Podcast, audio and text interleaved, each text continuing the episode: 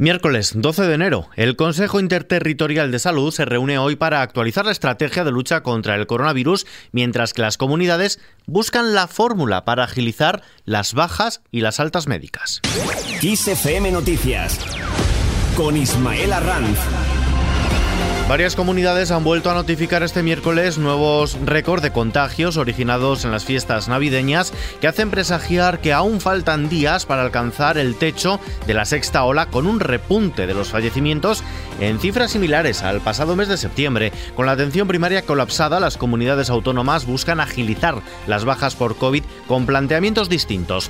Cataluña, Murcia y la Comunidad Valenciana darán el alta laboral a los enfermos de COVID a los siete días de cuarentena de forma programada. Incluso Cataluña Cataluña dará la baja desde las propias farmacias. Galicia, por su parte, plantea poder contratar a licenciados y graduados en medicina sin especialidad para atajar el problema. Y Madrid pide que los médicos puedan emitir los partes de baja y alta laboral. Con este asunto fuera del orden del día, el gobierno y las comunidades vuelven a abordar la evolución de la pandemia en el Consejo Interterritorial de Salud con el debate abierto sobre si se debe abordar ya el coronavirus con un protocolo similar al de la gripe común también los posibles avances en la vacunación de nuevos grupos poblacionales y el tope inminente al precio de los test de antígenos anunciado por el presidente del gobierno, un asunto que la oposición lleva reclamando desde antes de Navidades, según ha recordado el secretario general del Partido Popular, Teodoro García Egea, que hace su propia propuesta. El Partido Popular, por tanto, propone, proponemos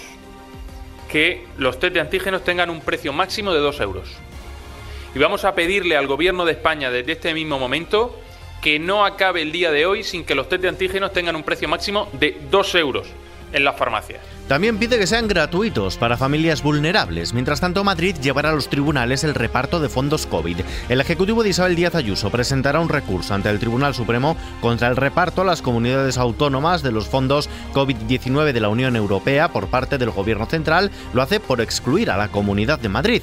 Los motivos los ha detallado el consejero madrileño de Economía y Hacienda, Javier Fernández Laschetti. El Consejo de Ministros del Gobierno de Pedro Sánchez, por Real Decreto, le asigna una subvención eh, directa eh, de 9 millones de euros al País Vasco, a Navarra, a la Comunidad Valenciana y a Extremadura. Eh, al margen del reparto que ya se había aprobado, eh, y sin que haya ninguna razón eh, ni nada que justifique por qué unas comunidades autónomas reciben dinero de fondos europeos al margen eh, del, del, cauce establecido y de los criterios de reparto establecidos. La respuesta no ha llegado desde el Gobierno, sino por parte de la portavoz de los socialistas en el Senado. Eva Granados pide a Ayuso que no judicialice la política y acusa al Partido Popular de votar una cosa y luego criticarla. El uso de los fondos europeos se está haciendo de forma transparente y la incongruencia es la del Partido Popular al votar a favor de los fondos, de la distribución de los fondos en, en turismo para después criticarlos fuera de la reunión. Nosotros pedimos que el gobierno de la señora Ayuso no judicialice la política y aproveche los fondos europeos que ha conseguido el gobierno de Pedro Sánchez para hacer crecer la economía aquí en, en la región de Madrid. En Castilla y León continúa la precampaña. Los castellanos y leoneses podrán elegir entre 29 candidaturas en las elecciones anticipadas del próximo 13 de febrero. PSOE, PP, Ciudadanos, Unidas Podemos, Vox, el PACMA y el Partido Castellano Tierra Comunera Recortes Cero son las únicas formaciones que concurren en las nueve provincias de la comunidad, algo que finalmente no han conseguido las vinculadas al movimiento de la España vaciada que se presenta con esa denominación, España vaciada, en Palencia, Salamanca y Valladolid, pero suman las marcas de Soria Ya y Vía Burgalesa, por lo que en total se presentan en cinco circunscripciones. En este sentido, desde Génova aseguran que su candidato a la reelección podrá gobernar en solitario, mientras que los socialistas se niegan a que los populares sigan gobernando la región y salgan impunes de los últimos casos de corrupción que les acechan, como la financiación irregular del Partido Popular de Salamanca, agrupación de la que procede el presidente de la Junta y candidato a la reelección, Alfonso Fernández Mañueco. Escuchamos a Teodoro García Egea, secretario general del Partido Popular, y a Luis Tudanca, secretario general del Partido Socialista de Castilla y León. Alfonso Fernández Mañueco va a gobernar en solitario. Creo que Castilla y León merece un gobierno en solitario de, del Partido Popular y no en solitario, sino con los miles y miles de castellanos y leoneses que van a apoyar a Alfonso Fernández Mañoco.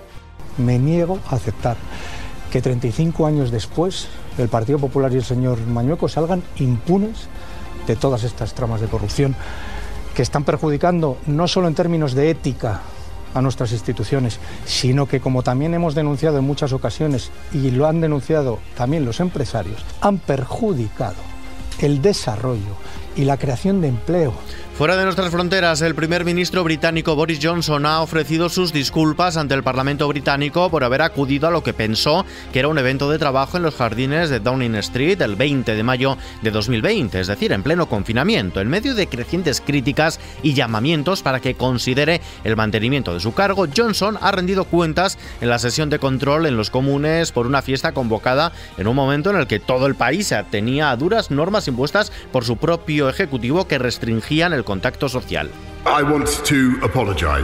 Quiero pedir perdón. Sé que hay millones de personas en este país que han tenido que hacer sacrificios extraordinarios durante los últimos 18 meses, que no han podido despedirse de los suyos, incapaces de vivir sin la gente que quieren y de hacer otras muchas cosas que aman, dice el premier británico.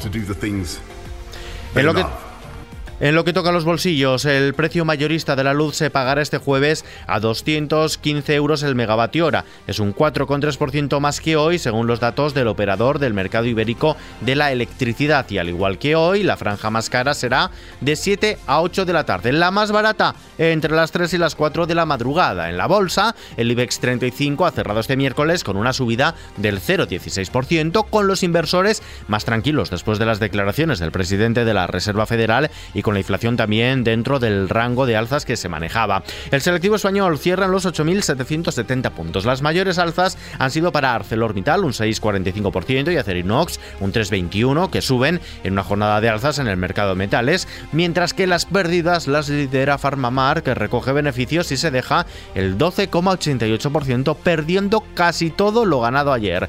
Y terminamos. Hoy se cumplen 23 años del lanzamiento del primer disco de Britney Spears. 17 añitos tenía la princesa del pop cuando triunfó gracias a este Baby One More Time, disco que veía la luz un 12 de enero de 1999.